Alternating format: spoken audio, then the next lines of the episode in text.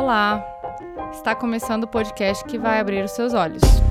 Meu nome é Aline Hack, eu sou a operadora do direito que adora problematizar. E comigo hoje, Louise Arruda, bibliotecária aspirante a psicóloga. E também Gabriela Ever, estudante de serviço social. Estela Sena, capricorniana e do Movimento Cultural Supernova.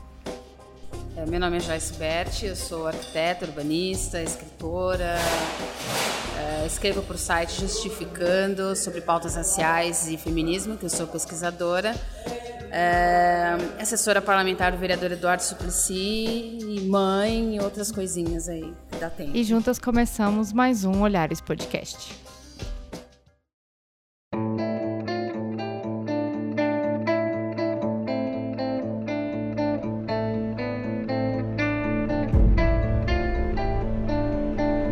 De cada 100 mulheres assassinadas, quantas são negras?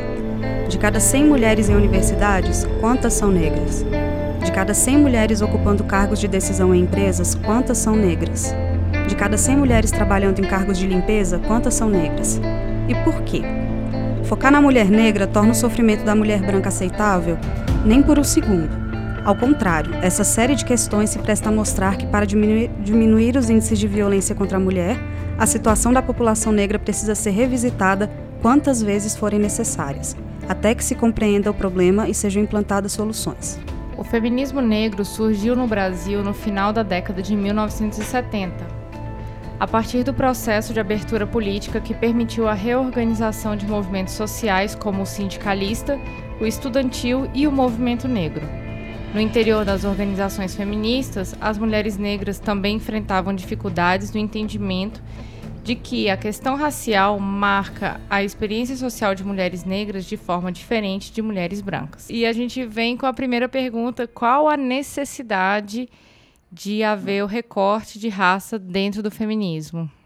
Eu acho que a necessidade desse recorte de raça, eu acho que nem é recorte, né? A necessidade de, de se, se, entender a raça como mais uma parte e que complementa o que é ser uma mulher, né? Porque ser mulher é muito mais do que só o seu gênero. É, a mulher tem uma cor, a mulher tem uma orientação sexual, a mulher tem uma classe social. Então, tudo isso influencia de que feminismo a gente está falando. A necessidade que, que se tem de debater raça é compreender que existem diferentes tipos de mulheres, que elas têm diferentes vivências, diferentes, diferentes violências também, muitas vezes, né? Porque as mulheres negras acabam sofrendo diversas violências dentro do próprio movimento feminista, quando as mulheres brancas são racistas, não reconhecem as, a, as pautas das mulheres negras, que são diferentes, por, pela questão da sua cor, da sua raça, é, da sua ancestralidade. Então, eu, eu entendo raça como algo muito importante a ser debatido em qualquer tipo de movimento social, movimento feminista, porque faz parte de que, de que mulheres a gente está falando. Principalmente no Brasil. Se a gente pensar nas mulheres do Brasil, a gente tem uma miscigenação muito forte, a gente tem uma maioria de população negra no Brasil. Então, como que se debate um movimento feminista que não vai se incluir as pautas e as vivências das mulheres negras? O feminismo negro é aquela parte do feminismo que vai falar especificamente das demandas das mulheres negras. É, então a gente tem uma situação de opressão dupla, que a gente não sofre só o machismo, a gente também tem que lidar com o racismo. E essa combinação vai gerando aí outras e outras demandas que não especificamente a mulher branca vai estar inteirada delas. Então o feminismo negro nada mais é do que essa parte do feminismo que vai trazer essas problemáticas para discussão. Apesar de haver pautas diferentes dentro dentro da questão de raça, as mulheres não deixam de ser mulheres, né? Então é, é necessário a gente conversar um pouco sobre sexualidade, sobre espaço no mercado de trabalho, é, sobre é, espaço dentro da família também, né? Relações humanas. E nesse ponto, de fato, as mulheres, elas, é, as demandas delas, elas interagem em alguns pontos quando elas uhum. são encaradas unicamente como mulheres, mas essas demandas elas se distanciam quando a gente começa a levar em consideração outros aspectos, Como é que vocês enxergam que, que esses aspectos se diferenciam, por exemplo, no mercado de trabalho? Totalmente diferente é, a oportunidade de emprego e a oportunidade de se qualificar para esse, esse mercado de trabalho. Porque enquanto a mulher branca vai ter muito mais oportunidade, muito mais é, condição de estar tá indo, por exemplo, para a universidade, e inclusive de estar tá, é, conseguindo terminar o ensino médio, é, as mulheres negras estão, tipo, muito atrás, porque tem outras necessidades, porque tem outras preocupações e, e muitas. Necessidades violadas que fazem com que elas não tenham oportunidade de alcançar o mesmo nível de, de escolaridade, de, de profissionalização das mulheres brancas. E aí, quando vai chegar para conseguir esse emprego, vai ter essa questão de que ela não, não vai ter o mesmo nível de, de escolaridade e ainda vai sofrer o racismo na entrevista, de uh, as pessoas não considerarem que aquela mulher vai. É, ter, conseguir fazer é, aquele. É, exercer aquela profissão, exercer aquele trabalho como uma mulher branca conseguiria uhum. fazer. Uhum. Porque volta esse estigma, né, da, da força intelectual, como se houvesse diferença. Sim. Né? Se você entrar num espaço de poder, quantas mulheres negras tem lá? Né? É, você entra dentro de um partido político, por exemplo, você é. até vê alguns homens negros com algum destaque, mas e as mulheres negras? A gente ainda é chamada unicamente para fazer volume, para dizer que ali ah, tem que chamar a mulher negra, porque senão elas fazem barulho, elas vão para a internet, elas ah, elas têm a militância, né? então vamos colocar lá, mas aí coloca só para dizer que tem, né? Uhum. Só para então as nossas questões avançaram, eu vejo alguns avanços, mas ao mesmo tempo, sabe, são tão tão poucos que fazem pouca diferença na vida da, da nossa. Não faz volume, né? Não faz é. tanto volume. A gente continua tendo dificuldade para emprego. Essa semana, por exemplo, eu conversei com uma moça que ela já estudou, já fez uma série de coisas, tem experiência e tal, não sei o quê. Aí ela trabalhava numa empresa, todo mundo foi mandado embora. Tudo bem, todas as pessoas foram mandadas embora porque a empresa teve que fechar. Só que todo mundo foi recolocado, um foi ajudando o outro, e só ela sobrou. Agora, por que, que ela sobrou? Porque ela era incompetente? Não, porque ela é negra, sabe? Então, essas questões ainda são muito fortes na vida da gente, né? Uma mulher branca vai sair da universidade, ela vai conseguir alguma coisa, não vai estar à altura dela, mas ela vai conseguir alguma coisa para iniciar um caminho profissional. Agora, a mulher negra não, você encontra várias mulheres negras desempregadas, com diploma universitário, com mestrado, com doutorado até. Uma professora amiga minha falou que a gente consegue ver isso muito na escola. Que normalmente as meninas, principalmente as negras, elas, elas têm um contexto é, na camada social é, um pouco menor do que as meninas brancas, né? Normalmente as, as famílias brancas, mesmo no mesmo contexto de escola pública, as famílias de meninas brancas normalmente têm um, um status mais privilegiado, têm empregos melhores, têm acesso a um celular melhor, têm acesso a um curso de inglês. E às vezes aquela menina negra, ela normalmente ajuda a mãe dela a cuidar do irmão dela, porque a mãe está trabalhando num emprego que paga pouco, que a mãe dela não teve oportunidade de estudar e a ausência daquela mãe também causa um déficit de educação na, naquela menina. Então, uhum. muitas vezes, ela, ela, essa professora ela fez uma análise dentro da escola e ela viu que das meninas que engravidavam, de cinco meninas que engravidavam, três eram negras e duas eram brancas. Então, assim, é um pouco mais da metade, né? E aí ela falou que, que mesmo com a escola, trabalhando e, e fazendo é, esse trabalho com as meninas de, de educação sexual. De, faltava muito isso em casa também. Uhum. Então. E aí rola muito da história se repetir: da mãe engravidar cedo, aí ter que sair da escola para trabalhar, aí vai trabalhar e não consegue dar assistência para aquela filha que fica sem aquela assistência e aí engravida cedo. E aí a história vai se repetindo por causa dessa. que não tem essa base que as mulheres brancas, as meninas brancas na escola vão ter. É, é, é uma, coisa que eu ia falar. É justamente desse ponto que o, o, racismo ele é estruturado nesse nível que ele se reflete no nível econômico. Né? As periferias têm mais pessoas negras, as escolas públicas têm mais pessoas negras. Tem gente que é, estudou a vida inteira em escola particular e pode contar nos dedos quantas pessoas negras tinham na sua sala de aula. Se tinham. porque dependendo da escola nem tem, sabe? Então já, já começa por esse, essa, é, esse recorte econômico que ele alimenta essa falta de acesso, que aí o racismo alimenta mais, e quando se trata da mulher, ela é posta mais ainda na esfera privada, né?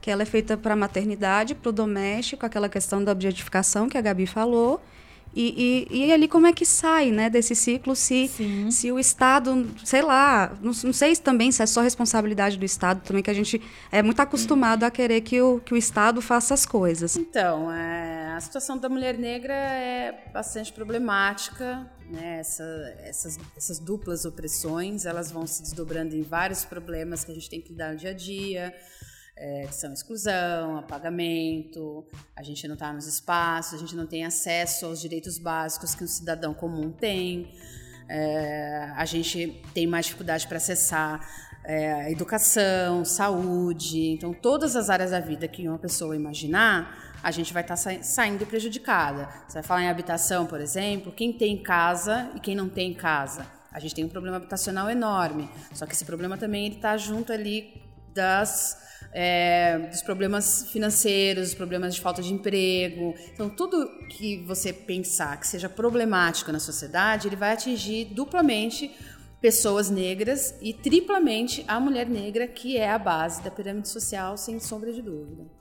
Mas eu vejo, eu vejo que o Estado ele tem tentado meio que compensar isso com as cotas. Porque eu vejo a necessidade das cotas justamente por causa disso da dificuldade das oportunidades das pessoas negras, né? O que, que vocês acham da, da questão das cotas? Vocês acham que as cotas são necessárias? Vocês acham que é possível que futuramente é, mulheres negras consigam alcançar o mesmo status é, econômico e social das mulheres brancas? Vocês acham assim? Porque a gente sabe que tudo são conquistas muito, muito, muito lentas, né?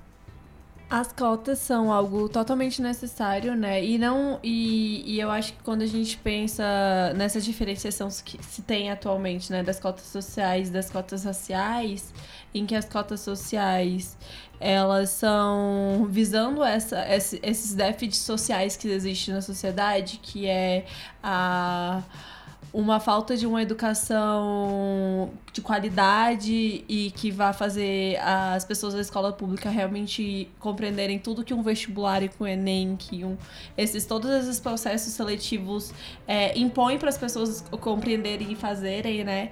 E, mas as cotas raciais vêm com uma vertente que é de uma dívida histórica, né? Porque a gente vem de uma realidade de um Brasil que é colonizado, que é escravista, que é racista, tem a sua a estrutura do Brasil, a formação social brasileira, ela é racista. No, no momento que, que a gente estuda dela também, inclui o negro apenas na escravidão. É verdade. Inclui o, o negro apenas como o ser escravo, né? Ele não tem uma ancestralidade anterior, ele não veio de outro país em que lá ele não era o escravo, lá ele poderia ser ser rei, ser rainha, ser, to, é, ser tudo isso e muito mais, né? Ser todos esses intelectuais que europeus que vieram para cá, esses escravizados também tinham essa intelectualidade, tinham essas heranças é, ancestrais muito forte, mas que com todo o processo de escravidão isso foi ser, é, sendo retirado, apesar de com muita resistência. Então, tipo, é, a população negra desde essa época resiste e e mantém, né, muito dessa, dessa ancestralidade ainda muito viva e o que fez a gente sobreviver, eu, eu enxergo assim, né, eu enxergo que é, quando a gente mantém a ancestralidade da população negra viva, é o que nos fortaleceu para conseguir sobreviver a todos esses milhões de anos de escravidão, de desumanização, de deslegitimação. E, e eu acho que se a gente pensa na entrada na universidade e em se tornar um intelectual, a gente não pode esquecer dessa história. A gente não pode esquecer que quando se teve a abolição, não se teve nenhum tipo de reparação para a população negra entrar no mercado de trabalho formal, entrar nas escolas, entrar na, nas faculdades.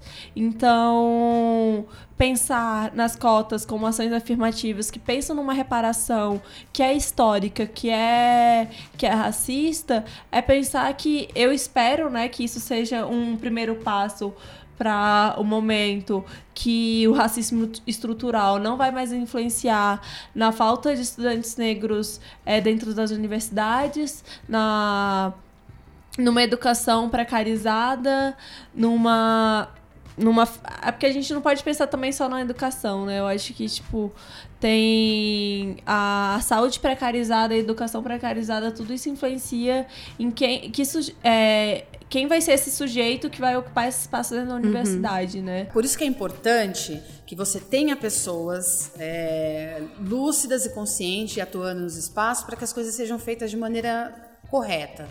A política de cotas, ela foi e é muito importante, só que ela é incompleta, porque ela não prevê os perigos do racismo, a sofisticação do, do racismo na nossa sociedade.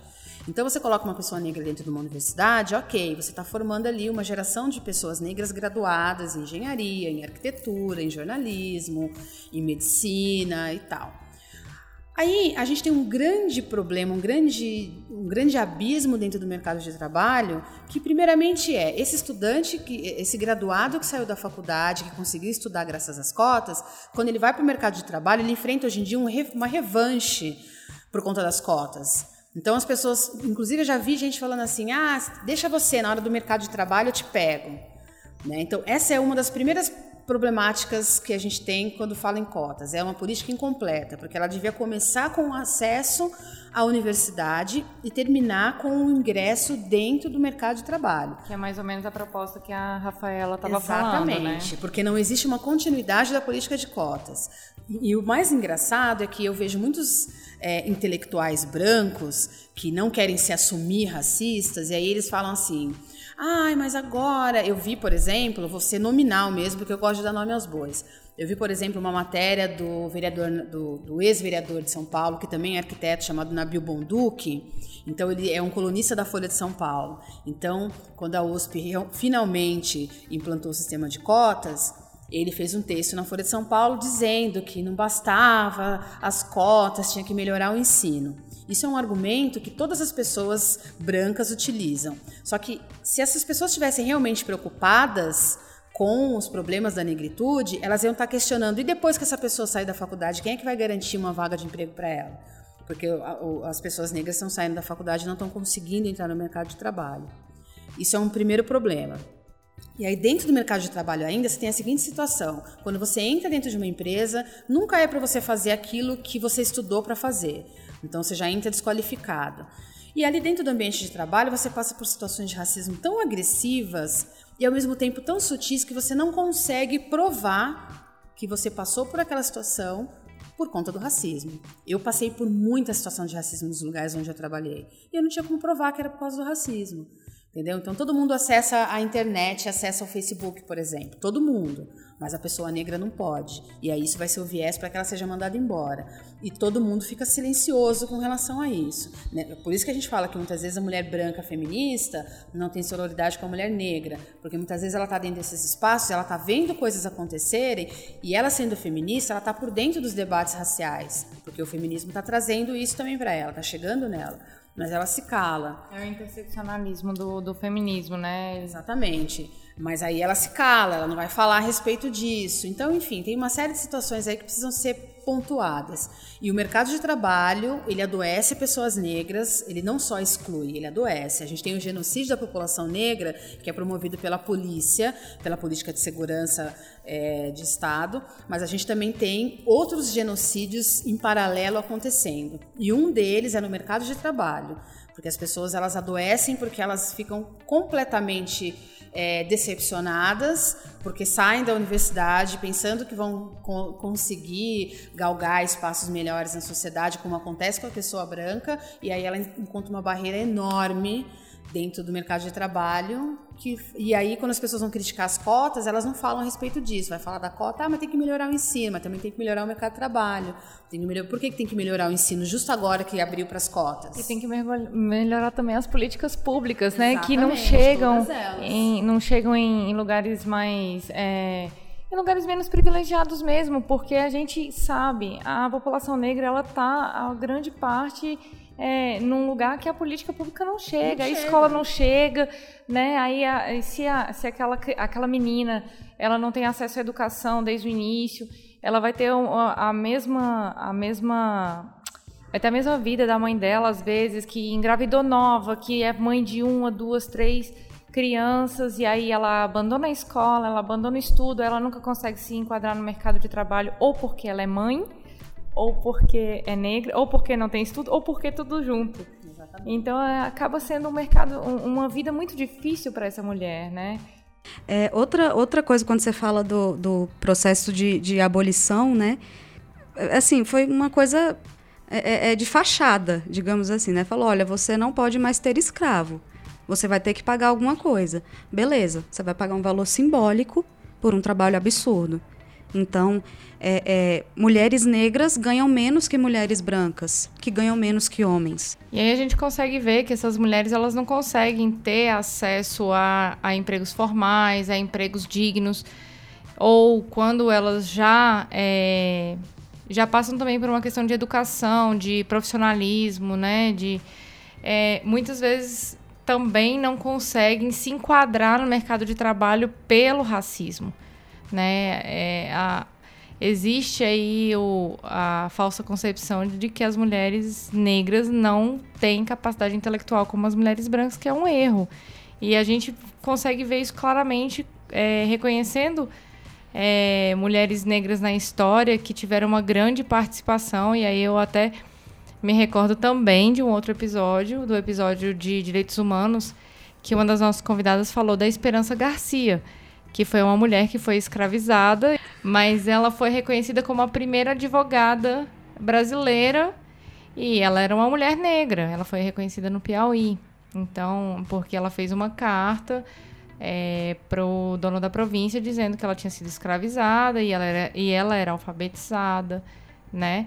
E ela fez é, é, denunciando maus tratos, ela tinha sido afastada da família e estava vivendo em situações precárias. Então, assim, é, existem mulheres na história muito importantes que fazem parte da construção do feminismo como é hoje. Uhum. Mas é, uma coisa que a Gabi falou também é muito importante em termos do, do reconhecimento histórico, né, da ancestralidade. Porque o Brasil, a, a, base cultural brasileira, da maior parte do Brasil, é da matriz é, é, afro, né? seja de, de, de qual região for. Então, a gente vê da nossa música, da nossa culinária, é, e, e, é, assim, da, da, da, moda, várias, várias, várias coisas.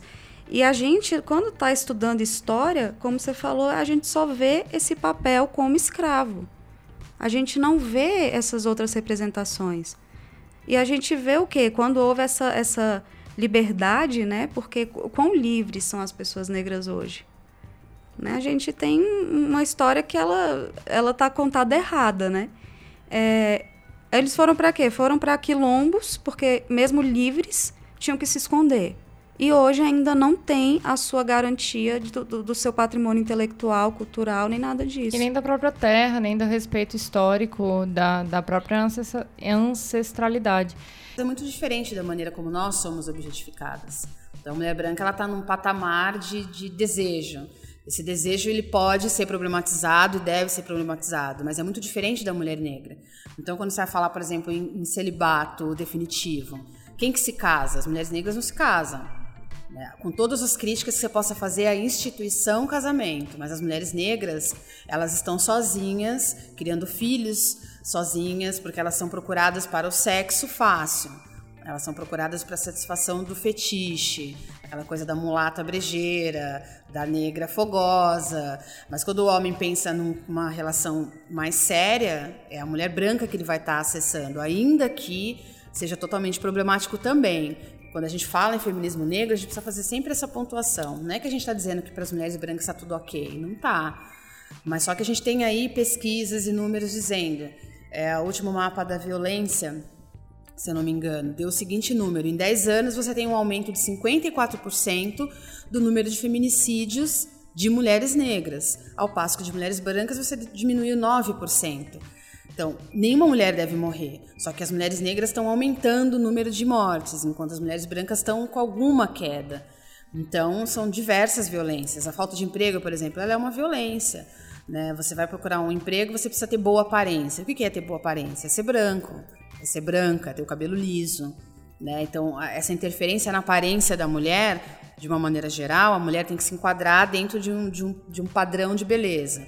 Esse padrão, para começar, ele vai ser sempre branco. Ele nunca vai ser negro, enquanto a sociedade não mudar de, de perspectivas e de entendimento. Então a gente já está excluída por aí. Então nós não temos boa aparência porque somos negras. E por aí vai, uma série de, de outras violências, né? Na, na, área afetiva, na área política. É... A gente ouviu uma das meninas falando que não existe sororidade entre mulheres brancas e ah, negras. Então, o que, que aconteceu? Polêmica. Gente, isso, isso eu fiquei assim, muito chocada na minha cabeça, na minha vida. Comecei a ver meu histórico, porque houve uma, uma situação X, estava no Facebook, uma, uma colega contando um, uma situação tal, e que houve um conflito entre mulheres. Ela é negra, né? Essa amiga era branca. Houve um conflito lá e uma menina comentou que, que por isso que não acredita em sororidade. Aí eu fui lá, não, gente. Sororidade existe sim. Eu acho que isso foi mais uma falha de caráter da pessoa do que uma, uma falha em termos de apoio de mulher para mulher. E aí, essa minha colega virou e falou: Olha, na sua vivência isso pode ser real, mas não acontece é, é, sororidade de mulher branca para mulher negra. Aí quem sou eu no jogo do bicho nessa hora para falar não? tipo, ela que vivencia aqui, ela que não vivencia isso no caso, né? E aí eu parei, cara, será que que eu já não pratiquei sororidade com a mulher negra? Aquela que você põe a mão na consciência e para, porque realmente, da minha posição de mulher branca, eu não consegui e, e, e não consigo ainda enxergar de que forma isso acontece. Aí eu queria que vocês contassem, assim, o que, é que vocês já viveram ou sabem de como isso funciona, porque, sério, foi um tapa na cara que eu levei ali naquela hora. É, não é que eu não acredite totalmente que existe sororidade, mas eu tenho minhas dúvidas que é totalmente aplicada na minha realidade. E é, é uma coisa que me afastou do feminismo, foi isso também, né? Foi eu compreender que a sororidade ela estava limitada àquelas que faziam parte de grupos específicos e que muitas das vezes esses grupos específicos eram predominantemente de mulheres brancas. E aí eu fui começar a analisar minha vida, né?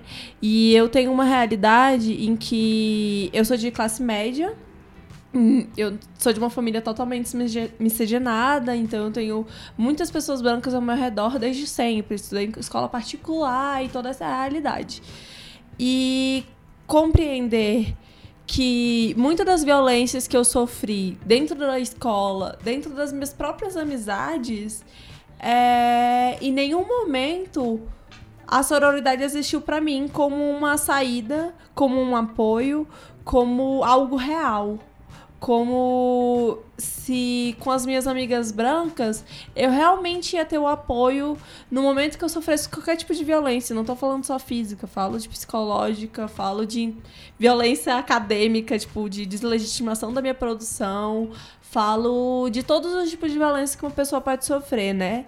E, e aí eu comecei a ficar, tipo, desacreditada, entendeu? Desacreditada porque é muito fácil contestar a mulher negra. E isso existe muito no feminismo e é, é muito ruim isso, porque no momento que a gente é, fala a nossa opinião, no momento que a gente nem fala a nossa opinião, a gente fala um fundamento assim teórico, acadêmico, todo intelectualizado sobre algo que a gente acredita. E constantemente a gente é questionada.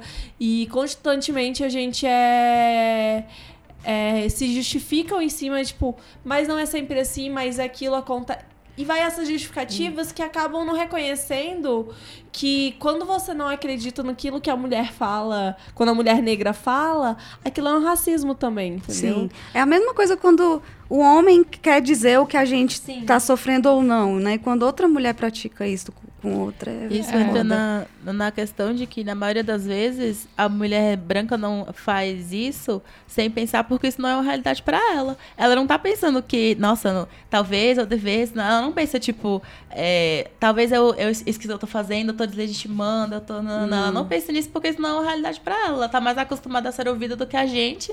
Então, para ela, quando ela faz isso, ela não tá parando para pensar é, na posição dela e parando para pensar em como isso vai afetar uma mulher negra, em como isso pode fazer com que ela se retraia para falar as coisas, porque uhum. se ela tá uhum. sempre falando e ela nunca tá sendo ouvida, isso vai fazer ela se retrair. E, e isso, elas não, as mulheres brancas não param para pensar nisso porque não é a realidade delas. Então, para elas. Quando as coisas se popularizam, acaba acontecendo um esvaziamento ali, né? Do, um esvaziamento conceitual. Porque, tudo bem, nós vamos falar da, do feminismo que é uma prática, mas a gente precisa também estar tá abastecendo isso com conceitos que vão ser colocados depois em prática. Então, quando a gente fala em sororidade, a gente está falando do quê? Essa ideia de irmandade, essa ideia de, de apoio incondicional, de abraço e beijo, isso não, não existe, nem é uma premissa. Né? Então, o que, que seria sororidade? Sororidade é você olhar para uma outra mulher, você pode de repente detestar essa mulher, mas você tem que ter a consciência de que o mesmo chicote que vai bater nela também vai bater em você. De que as mesmas limitações que vão estar colocadas para ela vão estar colocadas também para você. Então, é, isso é a sororidade. E aí, a partir disso, vai haver um, um respeito que deve ser levado adiante, que deve ser observado. Eu vou dar um, um exemplo prático para ver se fica mais, mais claro. É, quando eu tenho sororidade com uma outra mulher, não é que eu, ah, eu amo essa mulher, ela é minha amiga, amiga, vamos lá, de mãozinhas dadas, fazer um protesto, não é isso. Mas de, de repente eu não gosto dessa mulher, eu acho essa mulher chata, enfim, a gente não tem um temperamento compatível, mas ela sofre violência doméstica, ela apanha do marido dela. E de repente eu tenho meios de fazer com que essa mulher saia dessa situação. Independente de eu gostar dela ou não, eu vou utilizar esses meios para tirar essa mulher dessa situação. Aí alguém vai chegar para mim e falar assim: ah, mas ela é sem vergonha, ela apanha porque ela quer, ela não sai daquela situação. Eu vou dizer para essa pessoa: você precisa entender o que significa passar por uma situação de violência doméstica, para depois você julgar outra mulher que passa por essa situação. Você não sabe do que está falando. Enfim, isso é sororidade entendeu? Eu não preciso ir lá beijar e abraçar, mas eu vou de alguma forma facilitar à medida da, da, da à medida que eu tiver algum tipo de, de, de, vantagem com relação àquela mulher, eu preciso usar essa vantagem para que ela tenha um facilitador ali para a vida dela. Isso seria sororidade. Agora, quando as meninas hoje em dia falam em sororidade, eu vejo que está totalmente, sabe? Totalmente deturpada. Totalmente né? deturpada. Eu já vi mulher usando sororidade para falar, ai, mas a outra mulher, ela saiu com meu namorado, e cadê a sororidade? Então, querida, mas não é aí que a sororidade cabe. Isso é caráter, né? Isso é caráter, isso é uma discussão muito além que a gente está falando de monogamia. Tem pessoas que não acreditam na monogamia. Quando você tem uma relação amorosa com uma pessoa, é, é, você e aquela pessoa. Aquela pessoa te deve fidelidade. A mulher com que o cara sair, ela não te deve absolutamente nada. Entendeu? Aí vai do caráter dela, do entendimento dela, se ela quer ou não ter uma relação com um cara que está casado. Para ela, tanto faz. De repente, ela não liga, ela não quer tirar ele de você. Ela só quer transar e ir embora. E a gente tem que começar a entender isso e não ficar cobrando dessa mulher atitudes em nome da sororidade. Isso não é sororidade. Isso são é, outras coisas. É o, é o, próprio esvaziamento que você é falou. É o próprio né? esvaziamento. Eu não posso exigir. Eu já fui traída, já fui casada. Agora, sororidade é eu entender que aquela mulher ela fez o que ela, era direito dela.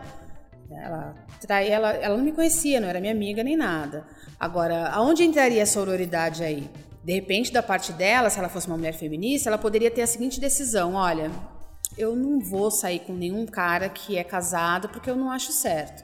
Tá bom, isso a gente poderia até chamar de alguma coisa parecida com sororidade. Ou ela podia falar assim: ah, eu vou sair com ele, eu tô afim de transar, eu tô com tesão, ele tá me dando bola, vai ser só uma trans e acabou. Mas eu vou deixar isso aqui em off porque eu não quero que isso ande e se espalhe por aí. Então, isso de repente poderia ser sororidade. Agora, da minha parte seria: olha, eu não quero saber o que a mulher fez o compromisso que eu tenho é com o cara. Então ele tem que responder por isso. Não, e até mesmo assim, de você começar também julgar aquela mulher por, por, por, por outras coisas que não tem nada a ver. Exatamente. Tipo, ai, aquela né? mulher ali, ela perdeu o marido porque ela é fraca, a mulher é assim, a mulher é assado, ai, a outra é mau caráter, mas só podia ser mulher. Então, isso para mim é, é falta de sororidade. É tipo, é, você começar a, a, a também agredir a outra mulher é, na, na, condição até de mulher, sabe? Exatamente, você está falando. É, é, é um bom, uma boa definição de sororidade. Né? Quando você está apontando um dedo para outra mulher, você está apontando um dedo para ela, mas será que aquilo que você está apontando nela também não apontam em você? Independente de eu gostar ou não de uma mulher que vai para a cama de repente numa noite com três caras, é, o fato dela ir para a cama com três caras é um problema dela. Ela tem total direito de exercer a sexualidade dela do jeito que ela acha certo. Uhum. Porque os homens fazem isso, e ninguém critica, ninguém coloca a moral dele ou o comportamento dele em xeque. Né? Então a solidariedade parte daí. Eu nem conheço aquela menina, nunca vi na minha vida, mas eu não vou falar dela porque ela tá saindo com três caras, ou cinco caras, ou dez caras, ou porque ela deixou o filho em casa e, e saiu. Isso não é da minha conta. E ela é mulher como eu. Então acho que é isso. Acho que a sororidade é um conceito esvaziado, então perdeu o sentido porque as pessoas ficam cobrando coisas que são outros assuntos com o nome de sororidade. Agora, entre a mulher branca e a mulher negra, a sororidade, na verdade, ela tem que ser é, no nível racial né, é sororário para uma mulher branca, ela começar a entender o lugar dela de privilegiada e trabalhar essa questão na vida prática dela. Então vamos supor, ela trabalha no RH, por exemplo. E aí ela vai decidir a vida de uma mulher negra que estiver ali na frente dela. Ela nunca viu aquela mulher negra na vida. Mas se ela pensar em rejeitar aquela mulher para a vaga de trabalho, ela parar por um minuto e se perguntar: eu estou rejeitando porque ela é negra ou estou rejeitando porque realmente eu acho que ela não é capaz de fazer esse trabalho? É, era justamente onde eu ia chegar agora. A gente ouviu a, as meninas comentando sobre isso. Ah, é, às vezes muitas mulheres negras re, recebem é, vagas que são inferiores à capacidade técnica dela, capacidade profissional, porque é, subentende-se que pelo fato daquela mulher ser negra, ela teria muita necessidade de ter aquele emprego. É como se ela tivesse ali pedindo um favor, sabe? Eu vejo muito isso. É, esse significado da emancipação das mulheres negras e o processo escravagista mesmo, dentro dessas senzalas simbólicas, como que como se todo o trabalho delas fosse desvalorizado. Eu, eu trago até um dado aqui que eu, que eu busquei, que é Enquanto as mulheres brancas lutam para que seus salários, que é uma média, vamos dizer, de 797 reais, sejam equiparados aos salários dos homens brancos, que é de 1.278, as mulheres negras elas recebem ainda menos, 436. Então, assim, a mulher branca está lutando porque recebe metade, mas ela não consegue ver, muitas vezes, que a mulher negra que está ali do lado dela, às vezes, sendo a mesma coisa, ela recebe um terço de um, de um homem, né? Então, eu vejo muito isso, essa questão da análise essa, e, e, e essa questão profissional mesmo. É, nossa, foi fantástico aqui esse evento das mulheres digitais, a gente ter contato com mulheres muito fodas, mulheres que estão se destacando dentro do, do, do mercado brasileiro, que são invisibilizadas, né? E, muitas vezes por conta não só de serem mulheres, mas por conta de serem mulheres negras, né? Eu acho que pensando agora, né, no que vocês estão falando, na, na época que estava mais em voga o, a discussão sobre apropriação cultural, eu acho que foi um dos momentos onde eu mais vi isso nos grupos de mulheres. Porque, exatamente como você disse, com toda a sua referência é, é, teórica lá, com todo o lastro que tem, você falando. Ah, mas não tem nada a ver. sempre tem. sempre tem uma que, que se sente no direito de falar uma coisa assim. Eu, eu, eu nunca entendi 100%, mas exatamente isso. Pelo menos essa noção eu tenho. Não é o meu lugar de fala. É, então, uma coisa que a gente tem aprendido durante todo esse tempo no Olhares. É que toda vez que a gente quer falar sobre determinado assunto, a gente traz aquela mulher que faz parte daquela vivência. Então, se a gente vai falar sobre feminismo negro, hoje a gente está com, com vocês aqui. Ah, nós queremos falar sobre as mulheres quilombolas, que nós já falamos. Vamos chamar as quilombolas para falarem, né? Então, assim, uhum. é, eu acho importante. Queremos falar sobre as mulheres lésbicas, vamos chamar mulheres lésbicas para falar. Porque a gente não tem como dizer o que a outra está sentindo. É claro que nesse, nesse aspecto a sororidade ela é importante, sim, mas a sororidade ela tá principalmente no aspecto de reconhecer a outra como mulher. Né? Mas é aí que tá. Mas o difícil porque é... quando acontece esse silenciamento, eu acho que é porque a mulher branca acaba olhando a outra apenas como mulher, mas ela é uma mulher negra. É. Ela tem uma outra situação em volta dela. E eu acho que é esse entendimento, quando ele falta, que, que acaba com, com, com o lance todo sabe? Então, é, nesse aspecto da apropriação, um monte de coisa eu não entendi e é porque eu não vivi e eu acho que eu nunca vou entender. O máximo que eu posso fazer é ficar quietinha escutando e tentar absorver aquilo e não questionar, sabe? Não é virar e falar. Mas por quê? Ah, eu não acho. Não, não tem que achar nada. Tem coisa que a gente só fica ali. É, porque e... o que uma coisa, uma coisa que te incomoda é, por exemplo, Luiz, você é branca e eu também, né? Então, uma coisa que te incomoda normalmente pode ser uma coisa que me incomoda. Mas vamos dizer que nós estivéssemos em classes sociais diferentes, né?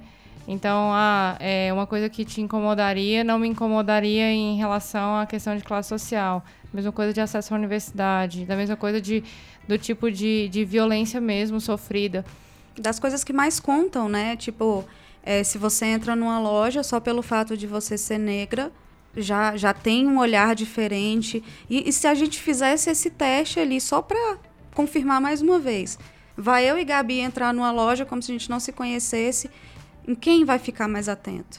Porque já coloca num, num lugar ali, sabe? Então é, é, é muito Cara, eu, eu me eu, entendo eu, agora. Esse, é... Não, mas isso me lembrou de uma, de uma situação que eu vivi quando eu estava é, trabalhando na OAB. A gente estava fazendo.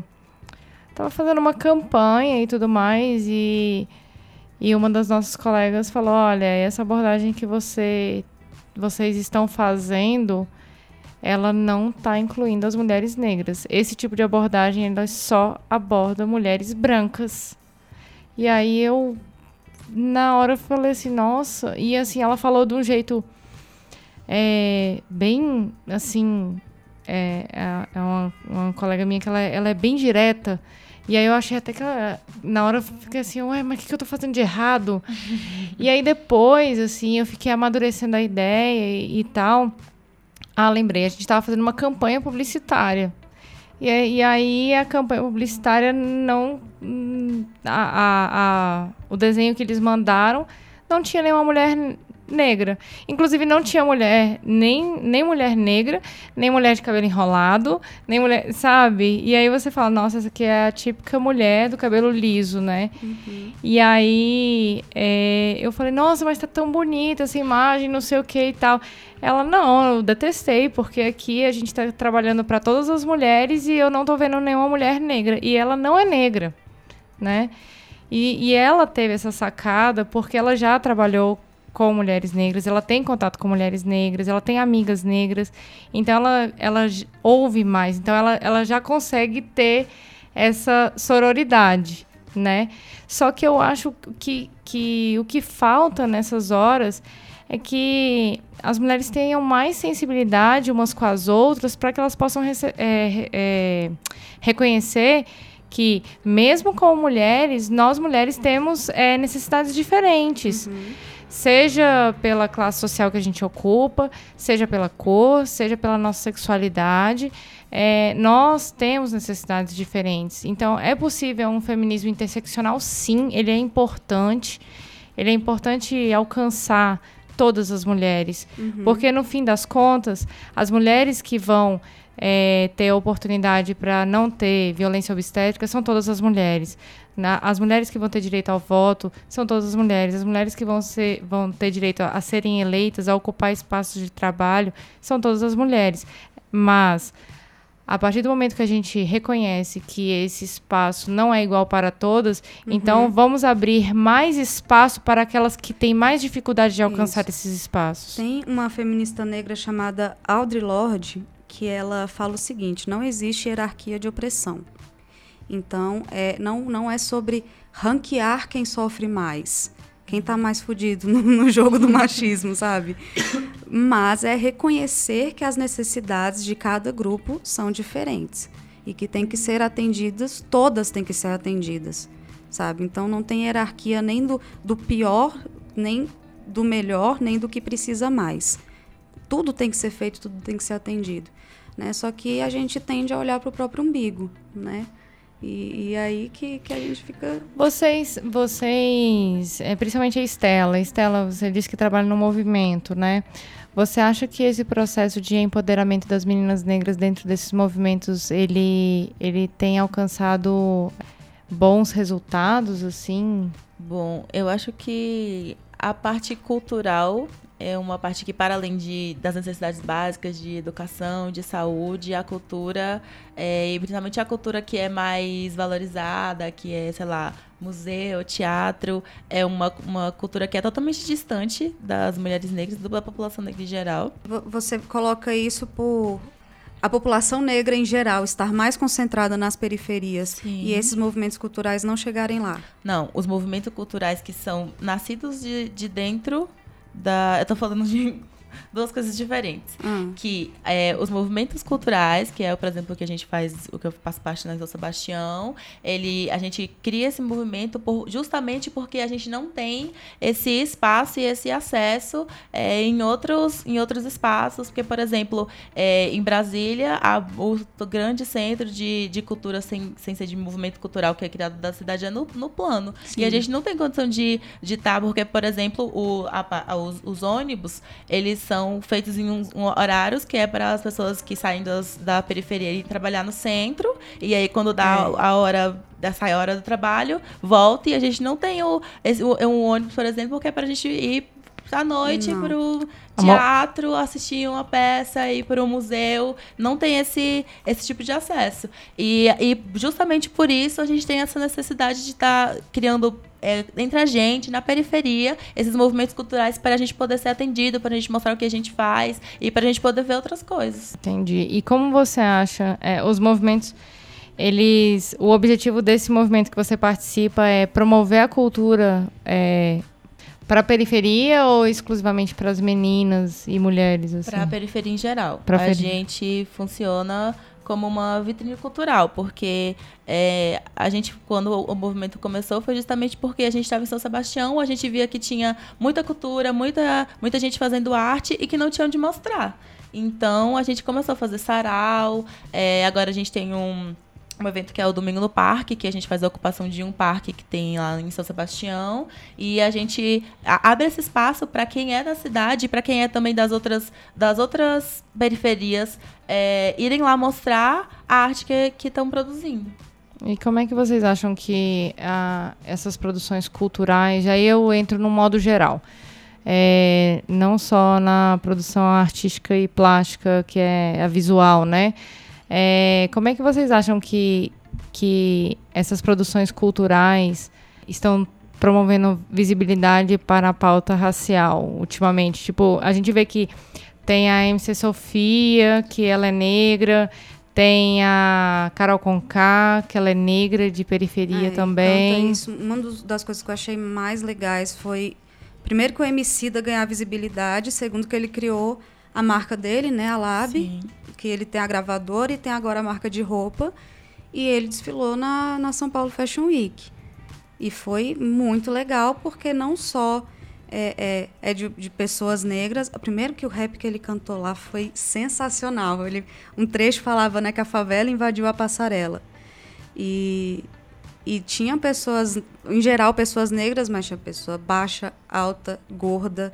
Ele foi assim para quebrar esses padrões. Então, é, só que aquele, aquela coisa, né? Tipo, tá na moda. A cultura negra tá na moda. Então esse espaço chega, mas a dificuldade é isso, como é que ele vai se estabelecer ali, né? Não, e ainda sobre esses desdobramentos dos movimentos feministas negros, assim, quando ele sai da periferia, entendeu? Quando ele começa a alcançar, por exemplo, a universidade, ou quando ele começa a alcançar a política, vocês acham que a internet está ajudando a trazer um pouco mais de visibilidade para esses movimentos negros, principalmente os movimentos das mulheres negras? Eu acho que a internet é um, é um ótimo espaço, assim, principalmente para as mulheres negras, para falarem e exporem as suas opiniões, né? A gente tem vários exemplos de youtubers como a Nathalie Neri, a Gabi de Pretas, é, tem várias outras que são intelectuais, elas produzem, elas fazem conteúdo e elas estão ali ocupando um espaço no YouTube, na internet, para alcançar o máximo de pessoas que elas conseguirem. E isso é importante, que a gente tenha a deslegitimação da nossa intelectualidade. Então a gente ocupar esses espaços como blogs, YouTube, essas coisas, é, é uma nova ferramenta, uma nova ferramenta de resistência, de produção, de alcance que que é um novo espaço de, de talvez de militância, não sei, é, talvez de, de mostrar é, para as outras mulheres negras e meninas negras, né, tipo mais adolescentes, que não é só o que aquela mídia tradicional, né, só o que a, a educação tradicional mostra sobre o nosso, o nosso espaço dentro da história, o nosso espaço dentro da sociedade. Mas que existem outros espaços que a gente pode ocupar várias coisas, que a gente pode ser várias coisas. Eu acho que, que pelo menos para mim, e foi algo muito importante em relação à autoestima, em relação a me reconhecer enquanto uma produtora acadêmica, de produção acadêmica, de intelectual, foi enxergar que eu não sou única, que eu não sou sozinha nisso. É, enxergar meus pares nessa produção, enxergar que teve outras muito, muito lá atrás que já estavam produzindo há muito tempo e foram totalmente apagadas na minha história, e não por mim, né, mas pela sociedade, pela educação, por, por, por toda essa falta de acesso, foi importante para para me construir enquanto uma mulher negra que ocupa esses espaços e quer ocupá-los e enxerga eles como possibilidade. Eu acho que quando a gente enxerga a universidade como uma possibilidade para gente, quando a gente enxerga cargos altos de, de trabalho como uma possibilidade para gente, são esperanças, né? Porque a gente ainda vive numa sociedade de ra racista estrutural, machista, é, que tem todas essas opressões ligadas a, a, ao meu corpo. Então, eu sei que não vai ser um processo muito bom, não vai ser um processo cheio de flores, bem fácil. Vai ser um processo doloroso, vai ser um processo em que talvez eu vou ter que ceder em muitos debates que eu vou querer apresentar. Uhum. Talvez a, a branquitude não esteja preparada para o que eu vou querer expor. Eu estou num processo agora de pesquisa sobre epistemicídio, que é um conceito da Sueli Carneiro, né? Que é sobre a deslegitimação e desvalorização da produção acadêmica e intelectual da população negra, e não só da população negra, mas de etnias minoritárias, né? Uhum. Como indígena e essas coisas. Mas eu foco na população negra. E, e enxergar que é, eu não li os intelectuais negros, mas não porque eles não existem, mas porque eles não são oferecidos na minha educação, foi um processo dolorido. Reconhecer que você não é valorizado na história, na sociologia e nas áreas de ciências humanas. Isso e é exatas também, porque a gente tem casos de astrofísico negro, de diversos é, de médicos de outras áreas aí que produzem e são fodas pra caralho mas que não tem, tem a sua história apagada, tem a sua produção apagada por uhum. um racismo. É, se, for um, se forem mulheres, pelo machismo e racismo é, interligado, né? Então eu acho que quando eu vejo essas mulheres e eu falo tudo essas coisas pensando que enxergar essas mulheres nesses diferentes espaços que estão dentro da internet, como blogs e, e vídeos, é, traz novas possibilidades. É empoderador, né? Você vê essa representatividade que você falou sobre é perceber que não está sozinha, né? Isso, isso traz muita força uhum. para você abrir a sua boca, abrir seus braços e, e exigir o seu espaço, como é de direito. E na questão de internet, o que foi muito importante para mim foi a questão de estética, porque foi muito importante para mim poder estar tá, é, procurando ali na internet é, referências e procurando alguém que eu me visse, porque eu não me via na TV, não me via nos filmes, etc. Uhum. E quando eu, eu fui, tava, porque eu, eu, eu passava chapinha, né? E quando eu fui procurar saber mais sobre, sobre tipo, é, assumir o cabelo e tal, eu, tipo, não tinha, eu não tinha onde procurar e eu fui na internet, tipo, super perdida. E foi muito importante para mim encontrar, é, como você falou no YouTube, é, essas youtubers que estavam lá bem no início, começando a falar sobre estética, como isso me ajudou e, e ajuda muitas mulheres negras com autoestima, é, para a gente ver que é, nós somos bonitas do jeito, do jeito que nós somos e que não que nosso cabelo é bonito, que o, as nossas nossos traços faciais são bonitos e que isso foi muito importante para mim. Hum. É, bom, primeiro a gente tem que é, deixar é, pontuado que as pessoas falam muito da internet como se ela fosse um mundo à parte. Na verdade, a internet é uma parte da nossa vida, não um mundo à parte. É, eu até ouvi hoje um podcast que fala que antigamente eram feitas pesquisas perguntando quanto tempo você fica conectado e hoje em dia você fica conectado 24 horas por dia, Exatamente. porque o seu celular está totalmente conectado. Exatamente, faz parte da sua vida. Né? A internet faz parte da vida da gente. Então não dá pra gente ficar tratando como se fosse fora. Uhum. Então, quem é militante dentro da rede geralmente também é fora. Pode não ser também, não tem nenhum problema. É... Agora, dá a impressão, as pessoas falam a militância de internet, como se a militância fosse só dentro da internet. Para uma pessoa que faz parte dos grupos minoritários, a militância é o tempo inteiro.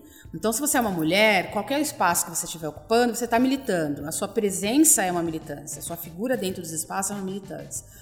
Especificamente as pessoas negras. É, então, não tem militância de internet. Existem pessoas que estão dentro, reverberando o discurso, porque a internet democratizou o acesso. Então, ainda que o acesso à internet não seja totalmente abrangente, tem muita gente na periferia que tem um computador, mas tem muita gente que também não tem. Mas isso facilitou muita coisa e abriu um leque de possibilidades de você se comunicar com várias pessoas ao mesmo tempo. Então, hoje em dia, eu posso conversar com uma pessoa que está lá no Pará e passar para ela o conhecimento que eu tenho. Há 10, 20 anos atrás, isso era uma perspectiva ainda utópica. É, então, a gente está na internet, podendo falar sobre as nossas questões, podendo reverberar de alguma forma, é extremamente positivo. O alcance ele vai surgindo. Às vezes as pessoas falam assim: ah, mas também você está na internet falando por uma bolha. Eu não concordo muito com essa coisa da bolha. Eu acho que entra na, que fica na bolha quem tem essa mentalidade de bolha. Porque eu, por exemplo, quando eu falo, eu falo com qualquer pessoa. E a informação ela anda. Porque tem uma pessoa ali que está de repente acessando um texto que eu coloquei no Facebook, essa pessoa ela vai sair dali e vai com o texto para outro canto. Então eu já recebi, por exemplo, mensagem de professores que levam um texto para uma sala de aula ou de colegas que levam texto para dentro dos, dos, outros espaços para estar tá discutindo. Nossa, então eu, eu, gosto, eu, particularmente gosto muito dos seus textos, eu justificando. Obrigada. e aí vai assim, eu recebi uma vez uma mensagem de um professor falando: "Olha, eu levei esse seu texto para as minhas alunas, que tenho muitas alunas negras na minha sala, e eu levei. E são meninas que são de periferia, que têm uma vida um pouco mais precária, né, e não têm acesso à internet, mas elas tiveram acesso ao que eu escrevi porque o professor levou. Então tem muito disso, né, de você saber dialogar, saber como colocar, que essa coisa da bolha, né, a bolha você é que estoura, quando você achar que, que deve estourar. Se for ficar dentro do academicismo dizendo, olha, Nietzsche e não sei, não, vamos popularizar as coisas e vamos nos lugares falar sobre o que a gente precisa. É, o contexto de movimento social é bem isso, né? A gente, é, a gente gravou um episódio sobre movimento social que a nossa convidada Mariana, ela, ela falou, o movimento social que dá certo é aquele movimento social da rua, é aquele movimento que a gente vai lá e fala, estamos ocupando esse espaço, nós estamos aqui, nos vejam, né? E, e, e para você, assim, é, você acha que é, a participação em movimentos fora da internet, dentro da internet é muito importante por causa da democratização. Não existem as barreiras que impedem que a informação chegue às pessoas, né? É, é, é, assim, em tese, é, né? É, é assim, essa, existem as, eu acho que as pessoas precisam entender o seguinte: É, se você faz parte de um movimento social, se você luta por alguma causa, você tem que fazer o que você acredita e deixar com que as pessoas façam aquilo que elas acreditam. Essa coisa de que ah, é só na rua que é o real, não é. Não é. Existem coisas acontecendo dentro da internet, existem mobilizações enormes dentro da internet. Eu já vi peças de teatro importante cair por causa de mobilização de internet. Eu já vi pessoas, é, é, é, órgãos grandes, por exemplo, Boitempo, mudar completamente a perspectiva de um debate por causa da pressão que a rede exerceu sobre aquele determinado evento que eles tinham colocado. Já vi gente estava desaparecido, a polícia levou. A gente acabou de ter um exemplo aí, um pessoal fez uma movimentação muito grande, a campanha Suzane Jardim e mais uma turma aí. É, fez a movimentação pelos 30, 30 dias para, para 30 dias para o Rafael Braga, uhum. né? Não dá para você falar que essa mobilização não fez efeito nenhum. As pessoas também foram para a rua, só que muita gente não saberia do caso do Rafael Braga se não tivesse circulado pela rede. Até porque a gente vê que existe um indício muito grande de invisibilizar essas pautas. Exatamente. E nem todo mundo está disposto. Hoje em dia a gente tem uma outra configuração de mundo. As pessoas precisam sair dos anos 60. Lá nos anos 60 era rua, porque você não tinha internet. Era rua, então a rua, você ia pra rua, tal, não sei o que, mas a rua não passava no Jornal Nacional, que era o diálogo que, que, que abrangia a grande maioria. Hoje em dia ninguém depende do Jornal Nacional para que a sua pauta seja colocada em discussão. A gente está pautando os veículos de, de, comunicação hegemônicos. Então eu estou dentro do Facebook escrevendo um texto, uma amiga compartilha, e vem outra, e vem outra. A gente tem Jamila Ribeiro saindo do Brasil para falar na, na, a convite do governo da Noruega, e não é porque o Jornal Nacional falou que a Jamila Ribeiro é muito legal, é porque o discurso dela andou por dentro da internet até chegar em lugares específicos. Então essa coisa de ah, é só na rua que se faz, isso é uma bobagem. Uhum. Não, deve ser uma pessoa branca que falou isso, porque muitas vezes é. Porque nós negros a gente sabe muito bem que os meios de comunicação sempre nos barraram e a pessoa branca não, sempre teve acesso.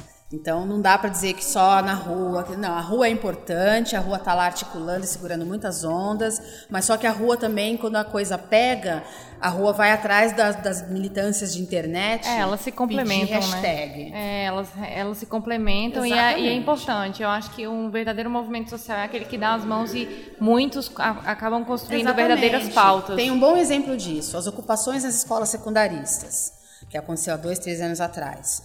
É, as pessoas que. A, molecada estava ocupando as escolas, todo mundo sabia porque a rede estava dizendo. Então eu mesmo fui muito acessada, ó, vai, coloca aí, tem tantas escolas ocupadas, coloca lá, tal, não sei o que, seu Facebook tem uma visibilidade, tem não sei o que lá, pede para fulana. Olha, eu posso dizer seguramente que por mês, pelo menos 100 pessoas me mandam inbox pedindo para eu divulgar eventos, né? uhum. né? Se fosse tão desprezível assim a militância de internet, as pessoas não pediriam isso. Então, na época dos secundaristas, a gente estava fazendo um trabalho junto, unificado. Eles estavam ocupando fisicamente as escolas e a gente estava passando informação em tempo real daquelas ocupações.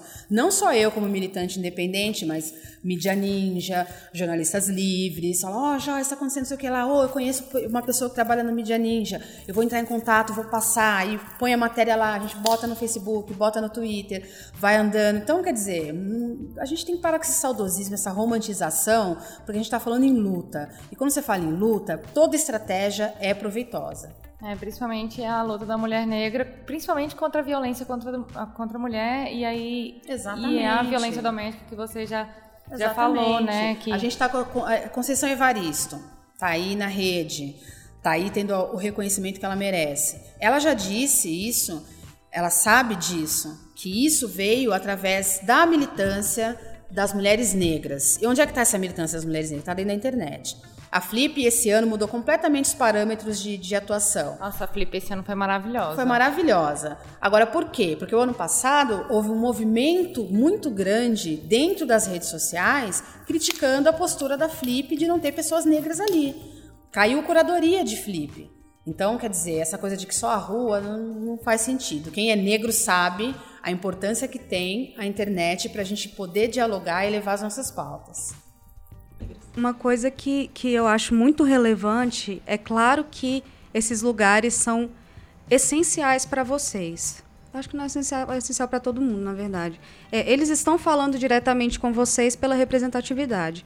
Mas para mulheres brancas e pessoas brancas, eu acho fundamental que a gente vá a esses espaços ouvir, ouvir e aprender, né? Porque se a gente não se der esse, esse, essa chance, não, não vai adiantar, né? Porque é a, a, a eterna luta de uma, de uma minoria que oprime só que se ela não se conscientiza e não abre espaço e não valida essa luta, a gente não consegue avançar, que vai ser um eterno cabo de guerra. Então, tem muitos grupos que eu entrei quando eu comecei a estudar feminismo, como eu estava te contando. Uhum. Tem muitos grupos que eu entrei assim para escutar, para entender como é que era essa vivência. E isso foi fundamental, sabe? Fundamental. E aí, assim, eu não sei, um, um grão de arroz. Porque é aquilo, por mais que a gente pegue informação e tudo, e a maior empatia que você tenha, tem coisas que você não vai entender emocionalmente o que é Sim. é viver aquilo. Né? E aí isso se torna muito mais complexo quando você envolve é, é, casos de, de, racismo mais estruturais e essas violências psicológicas, físicas, econômicas, que vocês acabam estando muito mais sujeitas, as consequências para a sua saúde física e saúde mental, que também não tem assistência. Nossa, saúde sabe? mental de mulheres negras é tipo. Não, não existe. Pois é, não, não se fala sobre isso. Porque é, é mais um ponto da, da anulação intelectual da mulher negra. Tipo, ela não, nem, não, não pode ter a doença mental dela de direito ali, não, que todo Sim. mundo tem. E, e, não vai, não, não acontece, isso não é visto, isso não é falado, não é conversado. O sofrimento é completamente diferente. Né? Então, esses lugares Também... eles têm que ser mais divulgados e a gente tem que tem que estar tá lá, tem que estar tá lá escutando e aprendendo. E também porque na, na questão de saúde mental, as mulheres negras são muito criadas para cuidar dos outros. Então, ela nunca está pensando em, não, vou largar tudo e vou eu procurar um psicólogo porque eu estou precisando. Ela uhum. vai sempre se anular para cuidar dos outros, para fazer o que é, ela foi, é, foi aprendendo no, durante o seu crescimento. É verdade. É o que falam, né? Tem muita gente que brinca, entre aspas, que para as pessoas negras, depressão não é uma opção. Você não se assume enquanto uma pessoa depressiva, ansiosa, alguma coisa assim. Nunca vai ser uma opção você se reconhecer enquanto uma pessoa que necessita de tratamento é, psicológico, psiquiátrico, qualquer coisa assim, porque lhe obrigam a ocupar um espaço de muito forte, de muito fortalecido, que às vezes não existe, mas que é obrigado a você ocupar esse espaço. Então, a, a, a, o você assumir que você tem uma doença psicológica não está no, no horizonte das pessoas negras e, e, e, e isso muitas vezes depende da classe social, porque, porque isso também está ligado muito ao racismo, ao, à necessidade de você, tá, como ela falou, né? Como ela falou, você tá ali pelo outro, você não tá ali por si próprio, você se anula, você se desumaniza por causa de uma sociedade que obriga você a fazer isso. E outro assunto que eu queria voltar, que é sobre essas diferenças de pautas dos feministas, feministas brancas e feministas negras, né? Quando a Estela fala sobre estética, sobre moda, sobre maquiagem, sobre essas coisas que as youtubers negras estão falando, é, muitas das vezes a gente ouve de feministas brancas que isso é fútil, que a gente não tem que Sim. fortalecer esses assuntos. Mas e aí? A moda e a beleza sempre estiveram postas para as mulheres brancas. Isso a moda é. e a beleza não estão postas para as mulheres negras. Então isso também precisa ser fortalecido. A gente não está falando de superficialidade, a gente está falando de uhum. autoestima, uhum. de saúde mental, a gente está falando de sobrevivência também, de resistência. Eu eu já eu não lembro onde foi que eu vi que era uma, alguma mulher negra falando que é, enquanto as mulheres brancas estão na luta de é, quererem é, se ver bonitas e terem autoestima sem maquiagem, sem produtos de beleza, as mulheres negras estão tentando ter produtos de, de beleza que sejam para sua cor, que uhum. sejam para sua pele. É uma, são duas coisas totalmente tá, diferentes. Tá um passo atrás nessa, uhum. nessa discussão. É, no, nesse livro, Meu Amigo Secreto, eu até recomendei no, no episódio de Cultura do Estupro é, ele fala de, de, Tem um trechinho que eu achei muito sensacional, porque ele fala que é, é, Na história toda, desde sempre, as mulheres brancas eram vistas como é, frágeis, que precisam de cuidados, né? aquele cavalheirismo todo para ajudar a subir ou descer ou carregar qualquer coisa. Enquanto as mulheres negras, elas tinham a força suficiente, independente o suficiente para fazer isso, mas não de uma forma empoderadora, mas de uma forma completamente discriminatória. Então acaba sendo hoje se refletindo nesse mesmo ponto. Você não tem problema psicológico. A mulher branca sofre violência doméstica, as mulheres negras sofrem estatisticamente, né, na periferia, tem muito mais casos de violência doméstica.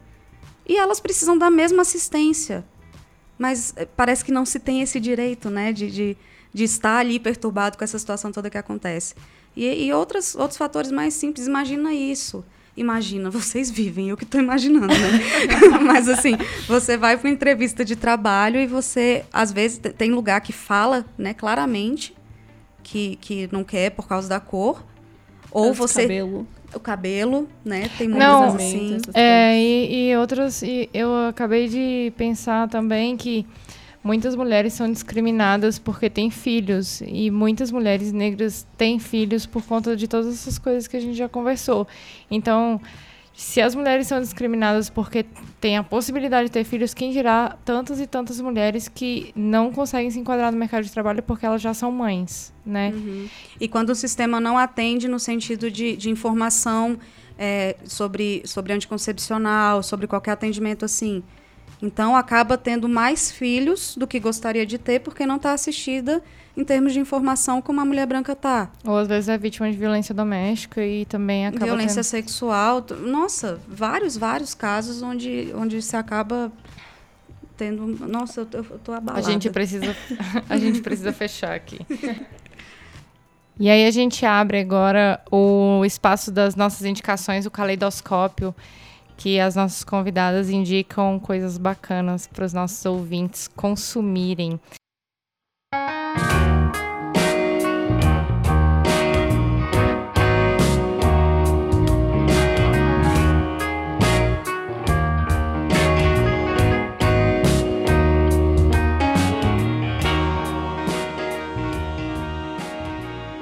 Começar com a Gabi. E aí, Gabi, o que, que você tem para indicar? Eu vou indicar primeiro a Lélia Gonçalves. Ela é uma intelectual negra, ela já morreu, mas ela é historiadora, era, né, historiadora, antropóloga, filósofa, e ela tem um arcabouço teórico muito grande sobre feminismo negro, sobre a história é, brasileira também contada de outras formas. Ela tem muita produção é, voltada para o gênero e etnia. Ela é uma mulher negra, filha de um homem negro e de uma mulher indígena. Então, ela traz isso também nessa produção. Ela tem uma, ela tem uma ideia de feminismo afro afro-americano num sentido mais é, também indígena e essas coisas todas. Então, ela é uma ótima visão assim para conhecimento da história, para conhecimento sobre o feminismo negro, para conhecimento de que vocês quiserem saber, ela tá falando. ela já falou um dia. É, eu também digo a Audre Lorde, é, muito por quem ela representa. A Audre Lorde é uma mulher negra lésbica e ela traz muito essa ideia sobre a gente não pode falar apenas sobre uma das opressões que a gente é, sofre, mas sobre todas elas ao mesmo tempo, porque eu não sou só uma mulher, eu sou uma mulher negra e lésbica, então é, ela como intelectual também é muito importante ser lida e também não muito reconhecida, né? E também tem a Angela Davis, né? Que já é mais conhecida por muitos, é, que é uma intelectual negra. Ela tem um, um papel muito importante na, na história dos Estados Unidos enquanto Panteras Negras, enquanto Partido Comunista, enquanto toda essa militância intelectual e militância de rua mesmo e essas coisas todas. Ela tem o livro mais famoso, que é o Mulher, Raça e Classe, né? Que ela trata sobre essa interseccionalidade, mas ela tem diversas outras produções. Ela tem um debate super importante e bom sobre o sistema prisional porque ela compreende o sistema profissional como quase uma reatualização de escravidão. Ela tem esse debate muito forte, é muito importante as pessoas lerem sobre eles, é, sobre esse debate, e é isso. Estela. Eu vou indicar eu mesma. é, eu sou poetisa e eu tenho uma, um perfil no Medium, que é underline Estelinda, é Esté com E. E lá eu falo coisas de vivência, de ser mulher, negra, lésbica. E vou indicar também é, a página do Movimento Cultural Supernova, que é o movimento cultural que eu faço parte. E é lá São Sebastião. E aí lá tem tudo que a gente está fazendo, tem também a página do Domingo no Parque, que é o evento de ocupação que a gente faz lá no Parque do Bosque. E é isso. Eu ia indicar também o livro da Angela Davis, porque realmente ele tem um recorde sensacional é, sobre essas questões que a gente falou, né, de da parte econômica, da parte social e da parte de gênero. É, eu vou indicar o documentário What Happened, Miss Simone, é da Netflix, foi lançado em 2015. É, é sobre a, a, história de vida da, da Nina Simone. E é muito interessante que, além dela ser uma artista sensacional né, e, e muito incompreendida para a época, ela era militante, ela nasceu no gueto e ela é uma pianista clássica. Então tem toda a rota para ela chegar nesse lugar que né, tradicionalmente não, não seria do acesso às pessoas negras. E e ela fala muito sobre a, a época de Martin Luther King, é, da, da, dos conflitos em Mississippi, que era um dos lugares mais de, de maior violência racista. É, vale a pena demais. É, as duas indicações hoje é um oferecimento Clinics, todos leve lenços, porque vai chorar. E oferecimento filme... leve lenços da Luísa. é, eu só indico coisa que chora. e o filme The Help, né, Histórias Cruzadas em português, que ele foi lançado em 2011, também tem na Netflix, que é muito sensacional. Ele conta, é, eu não, não sei dizer exatamente em qual período histórico, mas tinha findado a escravidão, mas todas as mulheres negras estavam fadadas a, a serem empregadas domésticas e cuidar das crianças é bem o que eu acho que traz todos os pontos de tudo que a gente falou aqui, né? Sobre a mulher negra ser cuidadora, é, sobre as filhas sempre herdarem esse mesmo perfil de ter que largar a escola para para estudar sobre as mulheres para estudar para cuidar de casas para fazer a mesma a mesma história é, sobre como as mulheres brancas é, estavam vivendo um outro nível de, de, de de facilidade na vida, ainda que, que, que presas ao ambiente privado da maternidade do casamento, mas ainda oprimindo essas outras mulheres. Né? É um filme maravilhoso e chora muito. E tem essa coisa do empoderamento, do reconhecimento dos, de si né, em determinado ponto. É, assistam, vale a pena demais. Já eu vou indicar duas coisas inicialmente. Eu vou indicar um vídeo da Flip do, desse ano, de 2017, que foi bem na apresentação do, do Lázaro Ramos. Ele estava apresentando o livro que ele lançou esse ano, né? Que também fala sobre racismo, fala sobre essas questões raciais aqui no Brasil. E uma professora chamada Diva Guimarães pegou o microfone para falar é, nesse espaço e acabou contando um pouco sobre a educação e o racismo que ocorrem aqui no Brasil. Eu acho é, muito bacana. É, eu não vou falar mais porque senão vou acabar dando spoiler, mas é um vídeo muito comovente. E o outro que eu vou indicar, eu vou indicar um episódio de um podcast que se chama Ponto G. É o nome do podcast, é um podcast feito por meninas é, do Mundo Freak. É, eu vou indicar o episódio número 41, que ele fala da Laudelina de Campos Melo, que a Laudelina, ela foi nomeada como o terror das patroas. Ela criou, ela fundou a primeira associação das empregadas domésticas do Brasil. Ela é uma mulher negra. É uma história também muito comovente. É, não só essa, mas é, eu recomendo muito o podcast do Ponto G. As meninas fazem um trabalho incrível de trazer visibilidade para as mulheres e elas trazem visibilidade para muitas mulheres negras da história, é, como as mulheres, as matemáticas da NASA, como a Teresa de Benguela, que elas fizeram um, episódio especial do Dia Internacional da Mulher Negra, é o, o episódio número 32. É, então fica a dica aí para vocês curtirem o Ponto G podcast, episódio 32 da Teresa de Benguela e o episódio número 41 que fala da Laudelina de Campos Melo. E o livro do Lázaro Ramos, né, é Na Minha Pele que ele fala do, das histórias de racismo também, como é que ele chegou lá. Ainda não li, já está no Kindle, mas né, fica aí a dica para quem quiser ler. Bom, eu tenho indicações bem legais. Eu, eu adoro indicar coisa porque eu acho que a informação é importantíssima e a gente tem que se, se, se, utilizar de todos os meios de informação: cinema, teatro, música, livros, enfim, tudo, programas, o que a gente puder acessar é válido. Então eu queria começar indicando o grande lançamento do ano, na minha opinião, né? Que é a coleção Feminismos Plurais, que foi organizada por Jamila Ribeiro e vai ter aí novos números acontecendo, só que a estreia, né, a abertura dessa, dessa coleção é o livro que é Lugar de Fala, escrito pela própria Djamila Ribeiro, tem prefácio e nota de, de, de capa de Sueli Carneiro, Jurema Werneck, e a Djamila vem trazendo esclarecimentos importantes sobre esse assunto tão polêmico que é o lugar de fala, editora Letramento. Tem também um livro muito, muito legal da editora Letramento, que é um lançamento é, do mês passado, que é do Adilson Moreira, que é um dos grandes juristas que a gente tem aqui no Brasil, um cara brilhante, que discute muito bem as questões raciais. E ele escreveu um livro chamado O que é discriminação. É importantíssimo a leitura atenta desse livro. É, eu queria indicar o filme Eu, Sou, Eu Não Sou Seu Negro, que já está um pouquinho batido, mas é útil.